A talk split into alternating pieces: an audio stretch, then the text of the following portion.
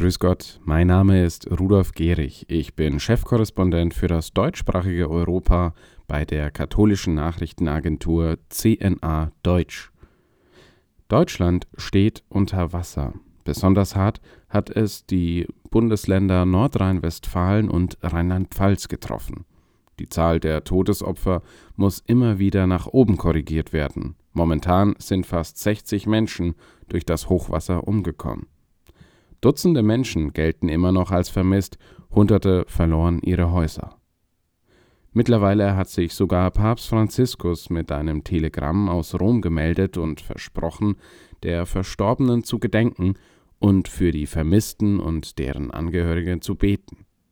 Auch der Vorsitzende der Deutschen Bischofskonferenz, Bischof Georg Betzing, zeigte sich erschüttert. Erschüttert sind viele Katholiken in Deutschland auch über die Kirchenstatistik für das Jahr 2020, welche die Deutsche Bischofskonferenz am Mittwoch veröffentlicht hat.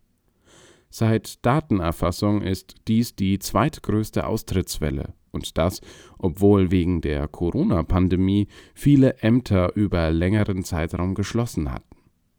2019 erreichte die Austrittswelle mit 272.771 Austritten ein Rekordhoch. Im vergangenen Jahr, dies belegt die neue Statistik, kehrten immerhin noch 221.390 Katholiken der Kirche den Rücken. Der Vorsitzende des Zentralkomitees der deutschen Katholiken, Thomas Sternberg, gab sich überrascht darüber, dass die Austrittszahlen im Vergleich zum Vorjahr sogar leicht gesunken sind. Sternberg glaubt, dass die meisten Menschen deswegen aus der Kirche austreten, weil sie einerseits enttäuscht von der Kirche seien, aber auch verärgert über ausgebliebene Reformen. Zusätzlich hätten Misstöne aus Rom die Verärgerung und Wut auf die Kirche immer weiter gesteigert, so der ZDK-Präsident wörtlich. Die Statistik zeigt allerdings auch, dass der allgemeine Abwärtstrend der Kirche in Deutschland nicht gestoppt ist.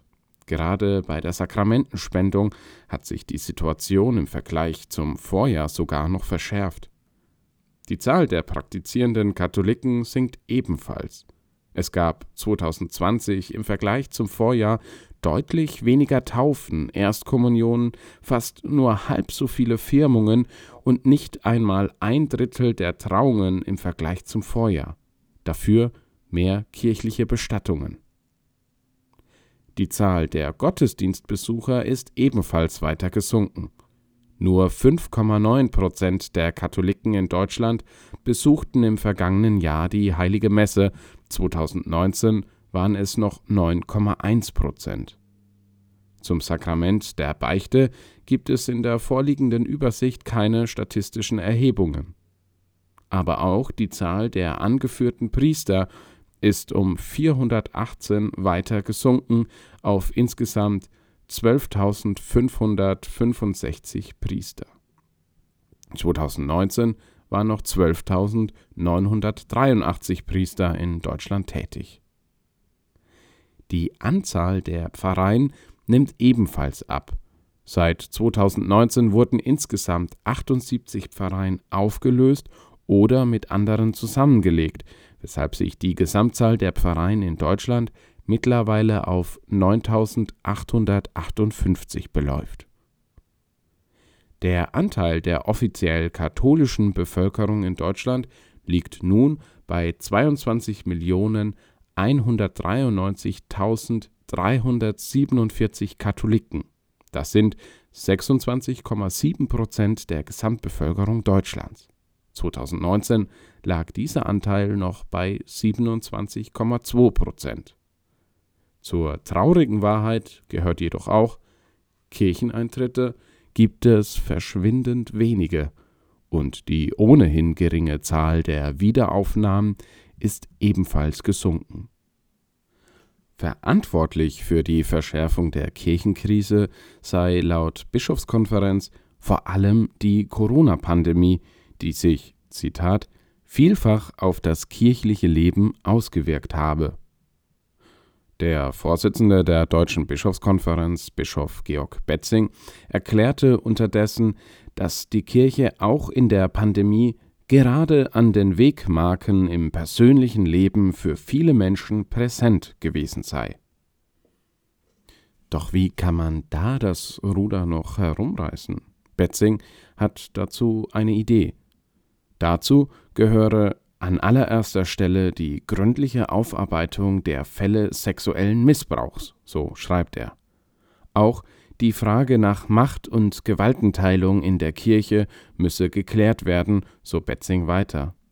Nach Ansicht des Vorsitzenden der Deutschen Bischofskonferenz könne der umstrittene sogenannte synodale Weg dabei helfen, der Krise entgegenzutreten.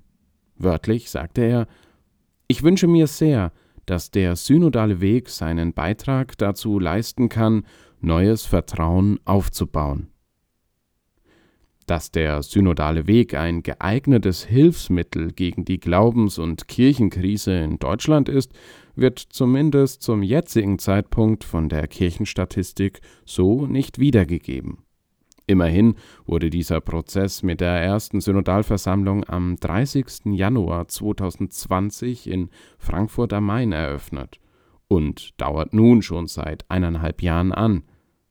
Dass der synodale Weg einen Aufschwung für die katholische Kirche in Deutschland bewirkt oder gar verloren gegangenes Vertrauen wiedergewonnen habe, geben zumindest die Zahlen der Kirchenstatistik nicht her.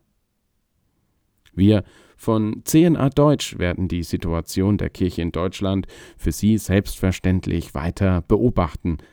Besuchen Sie uns dafür doch gerne regelmäßig auf unserer Nachrichtenseite unter www.cnadeutsch.de. Ich wünsche Ihnen trotz der Umstände ein gesegnetes Wochenende. Passen Sie gut auf sich und auf Ihre Mitmenschen auf. Ihr Rudolf Gehrig